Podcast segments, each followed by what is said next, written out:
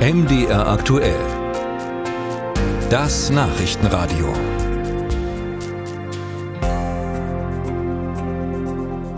In den deutschen Großstädten ist der Wohnungsmarkt schwierig. Die Wohnungen sind knapp, die Wartelisten lang und die Mieten teuer. Längst lässt sich das auch in ostdeutschen Ballungsräumen beobachten. Deshalb hat die Politik eine sogenannte Mietpreisbremse eingezogen. Seit einem knappen Jahr greift sie, zum Beispiel auch in Dresden oder in Leipzig und deckelt die Preise bei Neuvermietung. Die Erfahrungen damit schildert unsere Reporterin Juliane Neubauer. Durchschnittlich 11.000 Mal im Monat nutzten Leipzigerinnen und Leipziger Informationen zum Mietspiegel auf der Stadtwebseite. Anke Matejka, Vorsitzende des Leipziger Mietervereins, rät Mietverträge, die nach dem 13. Juli 2022 unterschrieben wurden, auf einen rechtmäßigen Mietpreis zu überprüfen. Ab diesem Datum im letzten Sommer gilt die Mietpreisbremse in Leipzig und Dresden. Matejka stellte fest, dass Vermieter zunehmend versuchen, in den Mietverträgen zu tricksen. Dass man dann dem Mieter bestätigen lässt, zum Beispiel, dass die Voraussetzungen der Mietpreisbremse eingehalten worden sind, dass er sich davon Kenntnis verschafft hat und das geprüft hat, obwohl der Mieter bloß zwei Stunden Zeit hatte, sich zu entscheiden, den Mietvertrag zu unterzeichnen oder nicht. Grundsätzlich würde sich die Situation auf dem Wohnungsmarkt in Großstädten auch trotz der Mietpreisbremse weiter zuspitzen. Nur wenige Mietwohnungen werden überhaupt über Wohnplattformen angeboten und die dann zu hohen Preisen.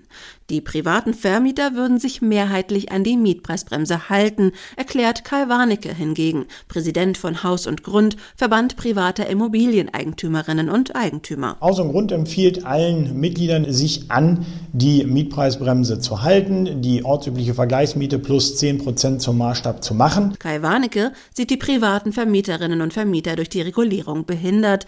Die Einkommen seien in den letzten Jahren mehr gestiegen als die Mieten.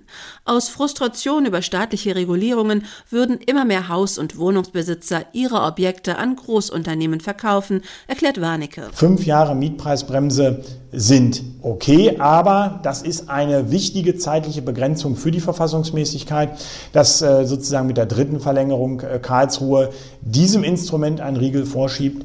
Es ist eben auch nur ein Ablenken von Problemen und deswegen äh, werden wir das Verfassungsgericht anrufen. Das Deutsche Institut für Wirtschaftsforschung hat 2019 durch Studien feststellen können, dass eine Bremswirkung der Miete zu beobachten sei.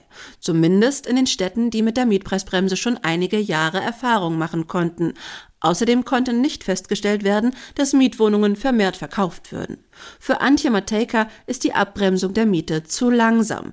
Das liege für sie an einer zu lockeren Gesetzgebung. Nach unserem Dafürhalten müsste eine ganz klar gesetzliche Vorschrift bestehen, dass eben Zwangsgelder verhängt werden, wenn man dagegen verstößt und dass im Kraft Gesetzes dann die ortsübliche Miete gilt und nicht der Mieter erst noch tätig werden muss. Also ein Rechtsanspruch von vornherein aus dem Gesetz heraus. In Leipzig und Dresden sammeln die Mietervereine erste Erfahrungen mit Rügen wegen zu hoher Mieten. Erst nach mehreren Jahren könne man beurteilen, wie gut das Instrument hier wirkt.